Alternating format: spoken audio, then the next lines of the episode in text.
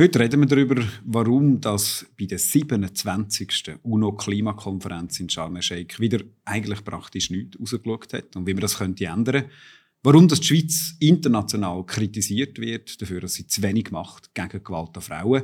Und was das ganze Chaos um Elon Musk und Twitter eigentlich bedeutet und wieso sich einzelne Männer so viel Macht einfach rausnehmen können. Mein Name ist Cedric.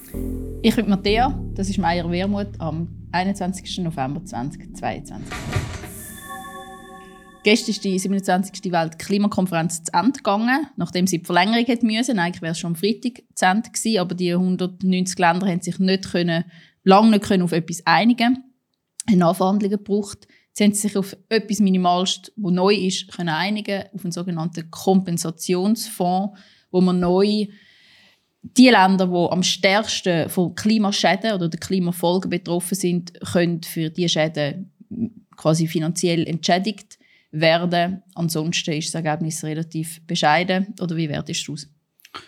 Ja, also wir haben vorhin schon kurz vor der Sendung noch diskutiert. Ich glaube, ich würde so, sogar noch ein bisschen pessimistischer sehen. Ich muss ein aufpassen, dass man nicht allzu pessimistisch ist. Aber ich finde schon... Du bist immer ein Pessimist von dem Das stimmt grundsätzlich. Aber in dem Fall finde ich es schon recht krass. Oder? Also die erste Klimakonferenz war ja gerade 95 in Berlin, Kyoto-Protokoll, wo man sich das erste Mal geeinigt hat auf Ziel vorher. Und ich meine, seither, du hast äh, Geografie studiert bist da noch näher dran, wir wissen eigentlich alle, es ist völlig klar, was man machen muss. Und wir müssen weg von einem Modell, wo Wirtschaftswachstum, wo basiert auf Öl, auf Kohle, auf fossile Energien, äh, die Weltwirtschaft antreibt und damit zerstört. Man muss raus von dem.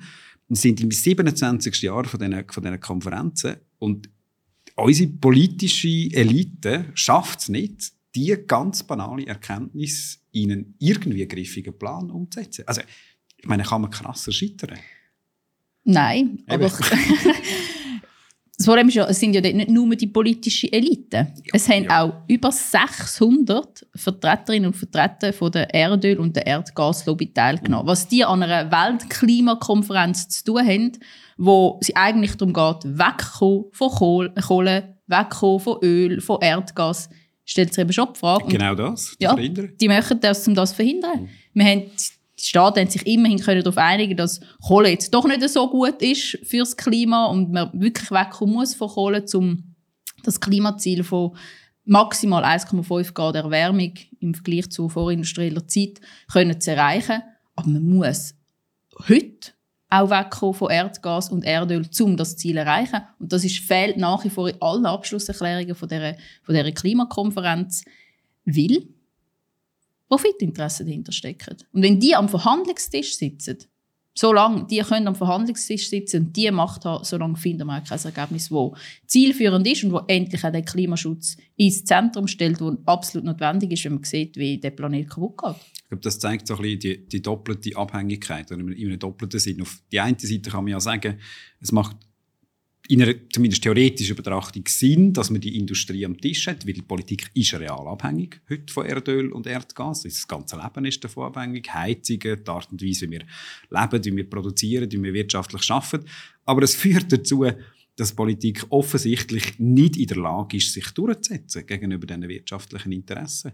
Das ist real existierender Kapitalismus, der funktioniert so. Die Abhängigkeit ist grotesk, aber das, das kann ich dann schnell ein, ja, sorry, einhängen. Es ist ja nicht nur die Abhängigkeit von der Wirtschaft, von dem kapitalistischen, von den ja, Wirtschaftskonzern, sondern gleichzeitig negieren die gleichen Köpfe auch das, was die, Wiss die ja. wissenschaftliche Erkenntnis ist. Sie weigern sich, das Ergebnis vom Weltklimarat, quasi so das wissenschaftliche Expertengremium von der UNO, in Abschlussbericht hineinzunehmen. Sie weigern sich, die Erkenntnis einfließen zu lassen in nachher politische Entscheidungen. Man muss jetzt Obwohl sofort man, ja. aussteigen aus, dem, aus der fossilen Das ist schon krass, oder? Die Industrie, die unseren Planeten zerstört, die jahrzehntelang auch Studien verfälscht hat, damit sie noch mehr Geld machen können, damit sie die Umwelt und den Planeten zerstören für ein bisschen mehr Profitinteressen.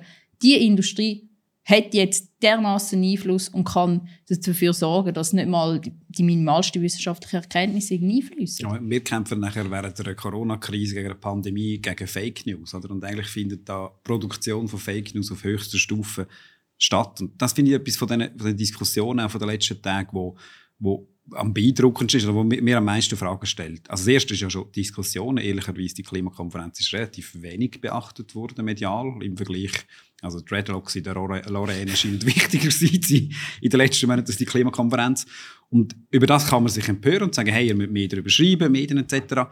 Auf die andere Seite, ehrlicherweise, das ist ja, dass schon vor die Konferenz angefangen haben, ich glaube, nicht nur Medien, sondern auch die breite Öffentlichkeit, ich auch, gar keine Erwartungen gehabt. Man hat an die, äh, an die Konferenz. Weil mir die Abhängigkeit, wie die allen klar ist. Und ich glaube eben auch, weil das die Leute wirklich sehr ehrlich und rational auch sehen. Und das, das ist auch ein Teil von dem, was hässig macht und warum es dann zu einem Nein zum CO2-Gesetz kommt. Und man sieht, die Mächtigen sind nicht in der Lage, das Problem anzugehen. Die grossen Industrien lässt man laufen. Aber diskutieren tut man über Massnahmen beim einzelnen Konsum vom Einzelnen. Ich glaube, es wären alle bereit, diese Massnahmen auch mitzutragen, den eigenen Konsum einzuschränken. Aber wenn jedes Mal die Grossen wegkommen, dann verstehe ich die Leute zu einem gewissen Grad. Sie sagen, hey, sorry, das ist einfach unfair. Ich will es aber schon noch ergänzen damit, dass ja, angesichts davon, dass die Vorstellung, die Welt geht zugrunde, eine dermaßen schreckliche Vorstellung ja. ist, dass es auch einen psychologischen Effekt gibt, das auch einfach zu verdrängen und man sich auch an das gewöhnt. Man mag sich erinnern, vorletzten Sommer sind hat es Überschwemmungen gegeben. Es war ein riesiges Thema, gewesen, dass wir einen Hitzesommer hatten. Es hat Demos gehabt. Der Sommer war noch etwas heißer. Gewesen. Der Herbst ist noch etwas heißer. Es ist kein Thema mehr. Mhm. Und das macht mir schon auch grosse Sorgen, weil ich meine, es hat massivste Folgen für die Menschen, Pakistan, für die Natur. 33 Millionen vertrieben wo nicht heute schon sichtbar sind oder die so schleichend auch zum Teil kommen oder die vor allem auch in anderen Ländern sehr viel stärker sichtbar sind, durch Katastrophen, also Überschwemmungen. Das hat man das Jahr in der Schweiz auch schon gemerkt.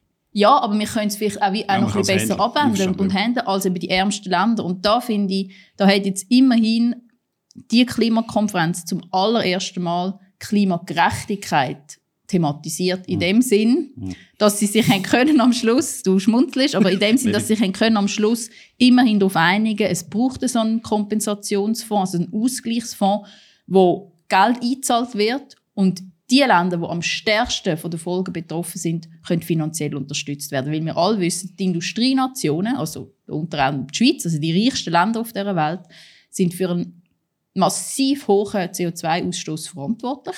Also Über 70 Prozent, aber eigentlich fast alles. Und die Länder, die aber am meisten darunter leiden, das sind arme Länder, die auch schlichtweg gar keine Möglichkeiten haben, sich, sich mit dem können umzugehen. Und die sollen jetzt unterstützt, unterstützt werden. Nur, und da verstehe ich auch die Schmunzeln, das ist jetzt mal ein Bekenntnis von diesen Ländern. Wir haben aber noch nicht darüber diskutiert, wer denn das Geld einzahlt in diesen Topf. Wie viel das ist. Wie viel das ist. Und wir wissen alle, das wird dann die entscheidende Frage sein. Ist es einfach nur ein Lippenbekenntnis gewesen? Oder meinen sie es wirklich ernst mit dieser Klimagerechtigkeit? Das haben wir einfach schon so viel mal erlebt. Oder das auch, auch da, du bist Kommt wieder der Pessimist. Genau, Berufspessimist. Aber es ist ja nicht das erste Mal. Ich meine, es ist nicht der erste Bereich, wo wir darüber diskutieren, dass der globale Norden müsste mehr Verantwortung übernehmen über dem globalen Süden. Das haben wir in den ganzen Entschuldigungsdebatten. Also die Frage, lassen wir äh, Staaten im globalen Süden einfach mit ihren Schulden da, die sie ja nicht nur allein verursacht haben.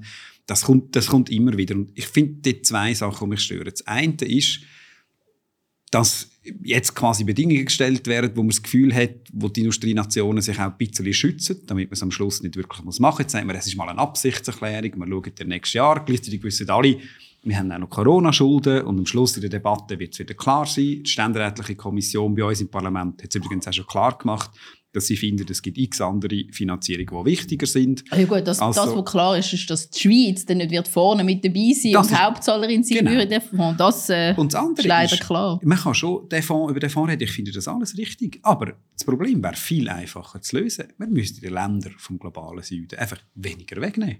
Das wäre schon mal ein erster Schritt. Faktisch finanziert immer noch der globale Süden zu einem grossen Teil das Wirtschaftsmodell vom globalen Norden.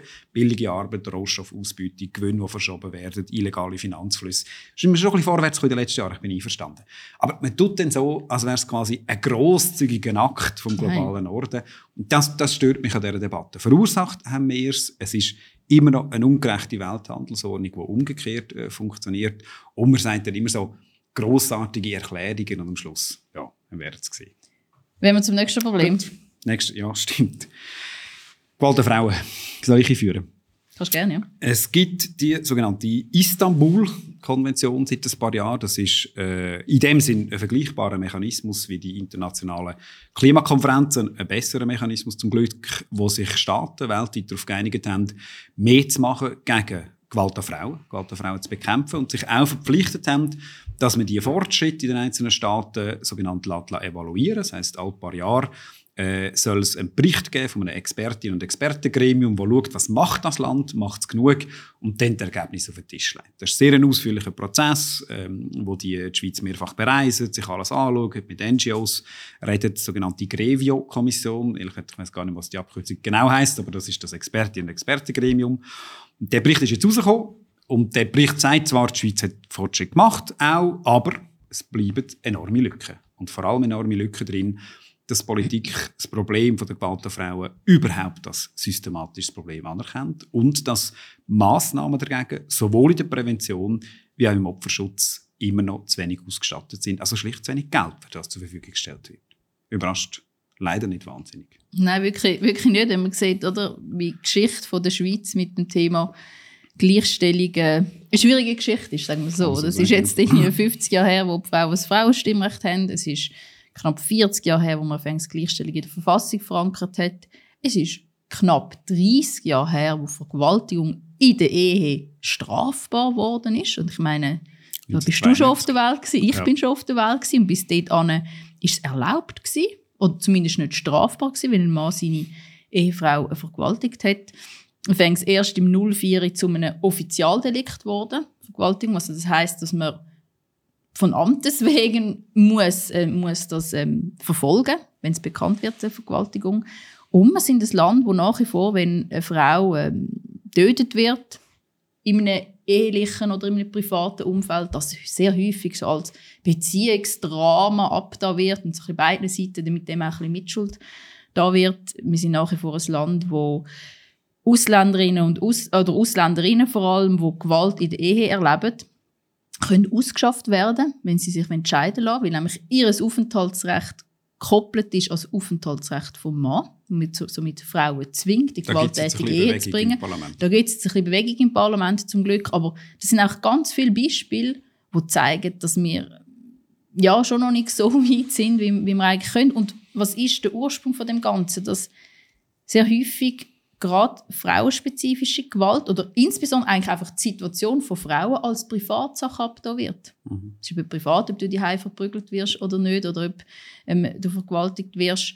Und das ist eine strukturelle politische Frage, die Antworten darauf braucht. Ich finde das eine der schwierigsten Fragen. Es ist auch immer extrem schwierig, über diese Frage zu diskutieren, ohne das Welle zu verharmlosen. Oder wo, wo fängt Gewalt an Frauen an? Ist das schon in der Diskussion um die sogenannte Rape Culture, wenn quasi pfiffen wird, wenn sexistische Sprüche fallen, oder ist es systematische wirtschaftliche Ausbeutung, dass Frauen systematisch ausbeutet werden? Und ich finde, das ist eine extrem schwierige Frage. Wie kann man das angehen? Wie können wir es verändern, wenn offensichtlich die Ungleichheit, Machtungleichgewicht zwischen Männern und Frauen, ich glaube, ganz entscheidend sind für ja, sorry. Ja, ich finde, also, also, nicht ich, sondern das ist anerkannt, dass frauenspezifische Gewalt hat sehr unterschiedliche Formen. Kann psychisch sein, kann körperlich sein, kann emotional auch sein. Und sie hat verschiedene Formen von, also quasi sie geht von einer, was du sagst, Nachpfeifen sexueller Belästigung im öffentlichen Raum bis hin zu einem Totschlag. Mhm. So, das, das, hat, ist Spektrum. das ist wie das Spektrum.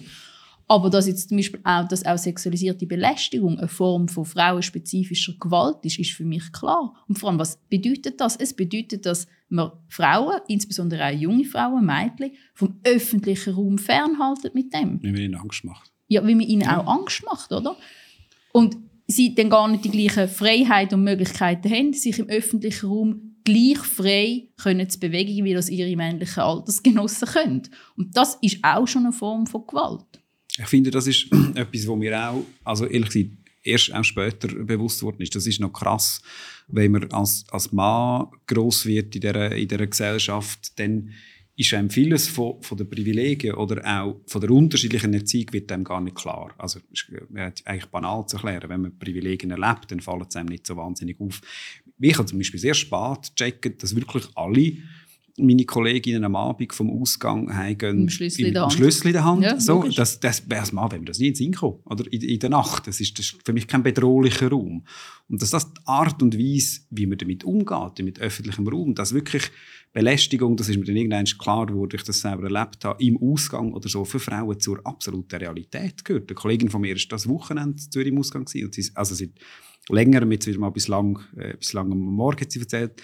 Und schon krass, was, was das, also musst du erzählen, dass das für Frauen völlig normal ist und dann einfach systematisch angequatscht wird und so das Abwertende, oder die Reduktion auf, auf, auf die Sexualität, auf eine Art, die Verfügbarkeit, wo Männer das Gefühl haben, das ist, ist das eine, oder? Und da kann man auch glaub ich, persönlich daran arbeiten, das ist logisch, aber es hat eben auch eine strukturelle Logik. Man wird als Mann bis zum, ich will niemand entschuldigen, man wird auch so ein, ein, erzogen. Ich- Wir werden wirklich bis zu einem gewissen Grad so zu machoisten, machoiden Arschlöchern erzogen, gewisses, äh, zu einem gewissen Grad.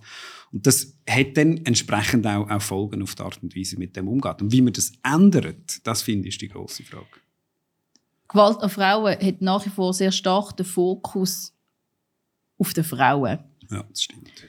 Und eigentlich müssen wir viel stärker auch die Männer in den Fokus nehmen. Also diejenigen, die potenzielle Täter sind und Gewalt, Gewalt ausüben. Es geht nicht darum, dass man immer den Mädchen erklärt, du musst dich wehren, du musst einen Selbst oder mach doch einen Selbstverteidigungskurs, schau, dass ihr nicht allein heimlaufen im Ausgang, schaut, dass ihr im Ausgang aufeinander schaut, sondern man müsste eigentlich viel mehr auch die Männer in die Pflicht nehmen, oder dass sie, dass sie nicht Belästiger sind oder dass ihre Kollegen nicht Belästiger sind und man sagt, hey, wenn du, wenn du eine Situation erlebst, dann intervenier.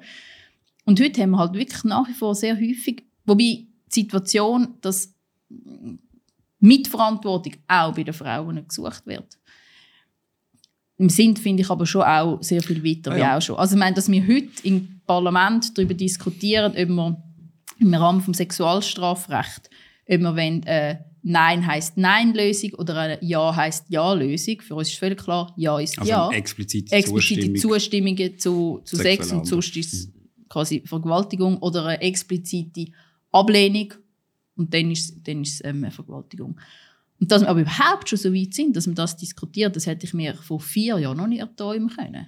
Jetzt ist das noch viel, viel stärker als eben privates Thema gewesen, wo man will privat lassen und nicht politisch mit, mitverhandeln. Ja, also das bin ich einverstanden, dass es vorwärts geht. Es ist, es ist wirklich systematisch noch nicht, äh, überhaupt noch nicht durch, im Gegenteil. Für mich ist eines von der, von der spannendsten äh, Bücher, die ich gelesen habe, zu dem ist von der Silva Federici, «Caliban and the Witch», wo sie so wie dazu mal im Mittelalter eigentlich anfängt und sagt, es fängt an bei der Hexenverbrennung und Hexenverfolgung, wo es wie zentral war, ist, Frauen zu domestizieren, wirklich. Also zurück den Herd. Man hätte ihnen dann damit ihre freie Sexualität müssen nehmen. Man hätte sie müssen zu einer Reproduktion, einer Maschine machen, die Arbeiterinnen und Arbeiter gebärt für den entwickelnden, sich entwickelnden Kapitalismus, damit die Firmen können. Und das wie zu verstehen, glaube ich, dass die Arbeitsteilung und auch die Teilung zwischen den Rollenbildern eben nicht natürlich ist. Ich bin auch aufgewachsen in der Schule, so mit, mit Geschichten, man gesagt ja, auch schon früher, Männer sind go jagen und Frauen sind go Beere sammeln. Oder? Und dass das gar nicht so ist, dass nicht eine biologisch begründete einfach quasi Unterwürfigkeit oder sch schwache Geschlecht, wie man sagt, gibt, sondern gesellschaftlich konstruiert und man darum auch strukturell dagegen angehen Und das sagt ja der Grevio-Bericht auch, vielleicht, damit wir das schon mitnehmen äh, zum Abschluss. Es gibt auch ganz klare äh, Sachen, die man kann machen kann. Der Grevio-Bericht sagt ganz klar, Opferhäuser, also Frauenhäuser finanzieren, Opferschutz äh, ausbauen. 24-Stunden-Hotline zum Wow. Beispiel, das hat ja jetzt äh, Tamara Funicello, SP-Nationalrätin, Zusammen mit Eva zusammen mit Herzog. Eva Herzog durchgebracht Also, im dass man Parlament. Oder 24 Stunden kann anrufen genau, wenn wenn man man Opfer bedroht ist. wird. Dass man die, Frauenhäuser auf, also Genau. finanziell aufstocken. Ich meine, es ist eigentlich unglaublich. die Wir wissen, spenden. es ist ein massives Das Problem. häusliche Gewalt, insbesondere häusliche Gewalt gegen Frauen. Und Frauenhäuser sind grösstenteils in den Kantonen privat organisiert. Sie haben zum Teil Leistungsvereinbarungen mit Gemeinden oder Kantonen. also wie ein Auftrag. dann. wie ein Auftrag, dass sie dann für die Frauen, die man in ein Frauenhaus flüchten, finanziell aufkommen. Aber die sind immer so am finanziellen untersten Limit und laufen der absoluten Ressourcenknappheit. Es gibt ein einziges Mädchenhaus in der Schweiz, wo quasi Mädchen, die von sexueller Gewalt, von physischer Gewalt betroffen sind, können spezifisch dort hingehen. Das ist echt unglaublich, wie man das Problem nicht ernst nimmt. Ja, also ich glaube, wie die äh, Wahrnehmung und Politik, und da kommen wir schon fast zum dritten Thema, halt auch immer noch sehr stark von, von Männern, äh, von Männern geprägt wird. Eine solide Überleitung. Ja, ein bisschen gesucht, die zugegebenermaßen. Aber es hat schon so... Also, nein, nein, ist nicht, nicht gesucht. Man darf es nicht verharmlosen, aber auch das dritte Thema hat etwas mit Männerbildern zu tun. Willst du? Ja, kannst schon, wenn du so eingeleitet hast. Twitter und Elon Musk, wir haben vorhin diskutiert, ob man es konsequent Elon nennen, aber ich glaube, es wird sein Ego nicht ankratzen. Das ist so groß. Ich glaube, er aus diesem Podcast nicht mehr das. das stimmt, und er würde es wahrscheinlich auch nicht verstehen. Ähm, ja, was ist passiert? Äh, Twitter kennen wir alle, Social Media Plattform, können wir darüber reden, wo wir unterschiedlich nutzen, unterschiedlich intelligent nutzen, sicher, wo es seit, äh, ich weiß gar nicht, seit wann gibt es das? Oh irgendwie seit 2008 oder 2009 dabei. Kurznachrichten, 280 Zeichen inzwischen, äh, kann schreiben. Ist sicher berühmt worden der ganz breiten Öffentlichkeit durch den Donald Trump, kann man eigentlich sagen, in den, in den letzten Jahren, wo dort seine Hassbotschaften massiv platziert hat. Das hat eine riesige Debatte darüber ausgelöst. Was ist eigentlich die Verantwortung von so Social Media Plattformen? Hate Speech, also Hassreden, ähm, äh, Gewalt, eben verbale Gewalt äh, zu unterbinden, zu regulieren. Das äh, Unternehmen ist jetzt gekauft worden vom äh, Elon Musk, vom Gründer von, von, Tesla und von anderen Firmen. Der hat das jetzt, weiß ich gar nicht, vor zwei Wochen oder drei Wochen ja, übernommen. Unglaubliches Chaos verursacht, äh, Wellen von Leuten entlassen, dann gemerkt, dass er sie doch braucht, die ganze eben Hate Speech Regulierung wieder, wieder bis zu einem gewissen Grad rückgängig gemacht. Der Donald Trump ist zurück auf Twitter und jetzt ist die Frage, äh, was soll das und bringt es noch etwas? Du bist auch dort, aber benutzt es nicht so intensiv wie ich ich benutze es schon, vielleicht nicht gleich intensiv, vielleicht äh, ausgewählter, wenn man das so ja, kann. Ja, ja, Oder so gefällt. Ich bin aber im Fall mal gesperrt worden. Eben, siehst ich bin wirklich mal gesperrt worden. Wieso? Weil ich ähm, ein Printscreen von einem Hassmail gepostet habe, als Bild. Und dann habe aber alles unkenntlich gemacht. Also ja. der, der, Absender war nicht erkenntlich. Ja. Und dann bin ich gesperrt worden. Ja, wegen Verbreitung von Hass. Oder nein, ich glaube wegen Persönlichkeitsverletzung ist es am Schluss. Okay. Aber ich, wirklich, es ist nicht erkenntlich, wer mir das Hassmail geschrieben hat. Ich habe es einfach als ein Beispiel von eben ähm, sexualisierter Belästigung ähm, gebracht. Gehabt. Und das war super mühsam, gewesen, mich dann dort wieder quasi entsperren lassen. Also aber dann geschafft. Das ist mir noch nie passiert, ehrlicherweise. Aber es ist, glaube ich, schon fragwürdig, also noch vor dem Elon Musk, ob das Instrument wirklich sinnvoll ist für die öffentliche Diskussion. Also ich finde, zum Informationen sammeln ist es extrem spannend. Es sind alle grossen Zeitungen drauf, es gibt viele intelligente Leute, die, die Sachen immer wieder posten. Es ist auch jetzt, also ich lese extrem viel, zum Beispiel über die ukrainische Widerstandsbewegung, gerade auch von links, wo es nicht so wahrgenommen wird, über was im Iran passiert, die Iranierinnen und Iraner, die es benutzen. Ähm, und gleichzeitig ähm, ist es für die wirkliche politische Kommunikation ist quasi Twitter einfach zu näher an der Empörung. Oder? Also man ist schnell mit einer Meinung auf Twitter, wo, wenn man sie 280 Zeichen muss, äh, muss formulieren ähm, dann recht einläuft. Aber ich finde, das ist wieder der springende Punkt. So, Ob du jetzt deine Hauptbotschaft in 140, 280 Zeichen oder in einem ganzen Buch willst verbreiten, das ist wie so jedem über, überlassen. Und ich glaube auch wirklich, dass... Einverstanden. Aber ich glaube wirklich, dass es... Ähm, du hast vorhin angesprochen, jetzt zum Beispiel gerade für... Ähm, Iranerinnen und Iraner ein extrem wichtiges Mittel ist, um auch der Welt mitzuteilen, was ihnen gerade passiert. Mhm. Für das ist es, glaube ich, schon nicht zu unterschätzen. Und gleichzeitig kann es natürlich auch ein Mittel sein, das ist das, was mir auch, auch sehr Sorgen macht, wo Propaganda verbreitet. Mhm. Und wenn einer der mächtigsten, weil er der reichste Mann ist auf dieser Welt, kann mit irgendwelchen Algorithmen, die ja niemandem bekannt sind, beeinflussen, was welche Verbreitung findet. Ob es eben jetzt die russische oder die ukrainische, also die russische Propaganda ist, die Verbreitung findet, oder die ukrainische Stimme, oder ob das iranische Regime kann Propaganda verbreiten oder die Iranerinnen und Iraner, die mehr Freiheit wollen. Das weiß niemand. Und das ist die Gefährlichkeit, finde ich, daran, wenn ein Multimilliardär, und das ist ja, Elon Musk ist nicht der Einzige, mit auch wie heißt das, Metaverse ist das neue. Ja, Facebook. Ehemaliges Facebook ja. gehört ja auch einem Milliardär. Wenn Einzelpersonen eine derartige Macht haben, darüber können zu entscheiden, welche Informationen, welche Fake News eine Verbreitung finden in der Öffentlichkeit und am Schluss auch quasi unsere Demokratie zerstören. Ich glaube, das ist auch so der, bis zu einem gewissen Grad so der politische Rückschritt, oder, der droht oder der schon passiert ist. Also, der, ist ein bisschen vereinfacht gesagt, aber der, man, man weiß quasi seit 19. Jahrhundert, real existierender Kapitalismus führt dazu, die einen haben viel Macht, die anderen wenig. Also muss man Spielregeln haben in der Demokratie, wo das Ungleichgewicht ein bisschen ausgleicht, sonst können sich Milliardäre, wie das jetzt passiert, einfach Öffentlichkeit und Demokratie kaufen. Das hat man immer wieder ausgebaut, die Spielregeln, zum Teil mehr als in der Schweiz, Medienförderung, öffentliches Fernsehen, damit alle eine Plattform bekommen, damit eben nicht Einzelne können Regeln bestimmen können. Und im völlig unregulierten oder unterregulierten Internet fallen wir jetzt wie zurück. Es sind wieder private, reiche, wie früher Kaiser und König, die einen massiven Einfluss darüber haben, wie redet man über was, über was redet man, wer kommt überhaupt zu Wort. Also auf Twitter ist eine absolute Eliteveranstaltung, sind die wenigsten aus dem Dienstleistungsprekariat, wo, wo dort sich können ihre Meinung und Gehör verschaffen mit Ausnahmen wie die Iran-Revolution etc.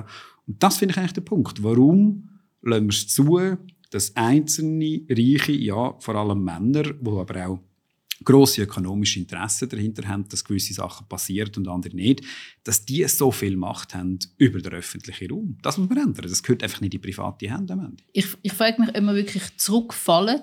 In dem Sinne, ich glaube einfach, das Internet ist wie einfach nochmal ein neuer Raum, wo ähm, spezifisch funktioniert, ja auch quasi weltweit funktioniert und was wie ähm, andere Regulierungen braucht, weil er weniger physisch ist oder real physisch. Aber es ist ja nicht so, dass im Rest von, von der Welt es nicht so ist, dass wer Geld hat, regieren kann. wir haben angefangen mit der Weltklimakonferenz. ähm, okay. Das hat jetzt wenig mit Twitter zu tun. Und auch dort sind es Einzelinteressen von, von grossen Konzernen, von mächtigen Menschen, wo eben irgendwie Interesse haben, dass man weiterhin nach Öl oder nach Gas ähm, kann verkaufen kann, wo sich am Schluss können durchsetzen können. Ja, das stimmt natürlich. Das ist auch sonst, im, wenn man jetzt auf dem Bereich von Medien will bleiben, das ist ja in der, in der Printmedienlandschaft so oder in den ah, TV-Stationen so. Ich meine, wir haben zig Länder, wo ähm, einzelne Milliardäre einfach quasi vom Radio über das Fernsehen über Print alles beherrschen. Das stimmt. Das ist Einverstanden. Okay, das einfach nochmal eine neue Dimension dazu. Ja, äh, genau, das ist jetzt einfach. Aber du hast ja nicht nur es geht ja noch weiter, das ist ja auch Google. Ich meine, wenn du heute bei Google suchst, entscheidet Google, was du findest quasi. Und die beherrschen eigentlich die Hardware. Also früher haben wir immer gesagt, und ich finde, das hat sich verändert, das haben ein paar gut rausgeschafft, das ist nicht, nicht meine, meine Erkenntnis, aber was sie sagt, früher hat man gesagt, im Internet gibt es wie Konkurrenz, zum Beispiel für Suchmaschinen, und das ist Wettbewerb wie überall. Das stimmt heute nicht mehr. Google ist nicht ein Marktteilnehmer. Google ist der Markt. Facebook ist der Markt. Twitter ist der Markt. Das ist die Infrastruktur. Die haben gar keine Konkurrenz. Das ist wie wenn, die sind wie die SBB oder die Post. Das ist eigentlich ein faktisches Monopol. Und das ist das Problem, dass es in privaten Händen ist.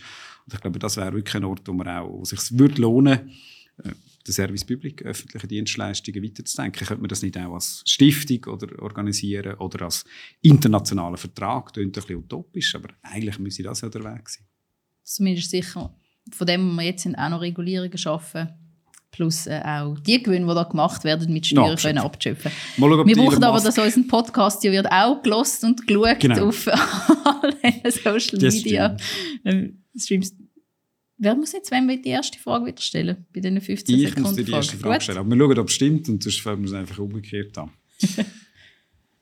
Wer ist der nervigste Politiker, da da nur Männer gemeint sind? Mit der Formulierung nehme ich ab, Frage gerade dich. oh, muss ich jetzt da wirklich einen Namen nennen? Nervigste ja, Politiker. Der nervigste. Der nervigste Politiker. Ja, also gut schon. Der Donald Trump aktuell, weil er nach wie vor eine unglaubliche Macht hat. Aber es gibt noch viele andere auch in der Schweiz. Wie findest du Gianni Infantino?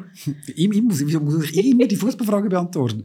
Also, ich meine, das war ein grotesker Auftritt von Infantino, aber der Infantino ist nicht das Problem, sondern ein Symbol oder ein Ausdruck von einem Problem von einer korrumpierten Sportwelt. Und damit ein anderer Infantino würde es auch nicht besser machen. Leider. Wieso gibt es keine Sanktionen gegen den Iran? Also gegen das iranische Regime im Jahr? Das ist sehr eine gute Frage. Die stellen wir uns seit mehreren Wochen auch. Wir machen auch Druck, dass die Schweiz die minimsten EU-Sanktionen übernimmt. Bis jetzt ähm, sind wir aber leider noch nicht erfolgreich gewesen. Wir bleiben aber dran, weil es wirklich einfach keinen Grund gibt, warum die Schweiz auch nicht die Bevölkerung vom Iran unterstützt in ihrem Kampf für mehr Freiheit. Was passiert in Kurdistan?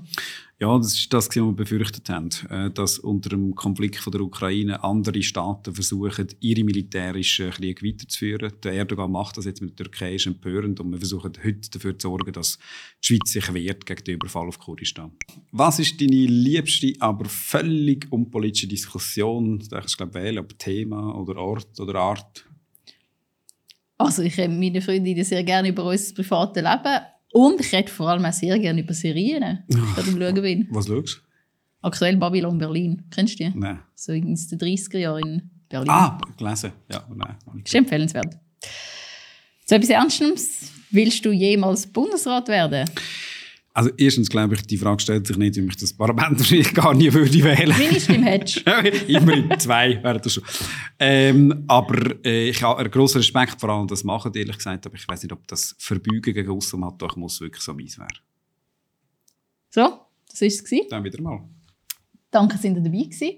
Wenn ihr noch Fragen habt, dann schreibt die in die Kommentare oder schreibt uns ein Mail an meierwermut.spschweiz.ch. Wir freuen uns auch sonst auf jegliche Kritik und Lob. Selbstverständlich. Und, was wir festgestellt haben, jeder und jede, die den Podcast abonniert, egal auf welchem Kanal, wird extrem viel glücklicher. Probiert es mal aus. Schöne Woche.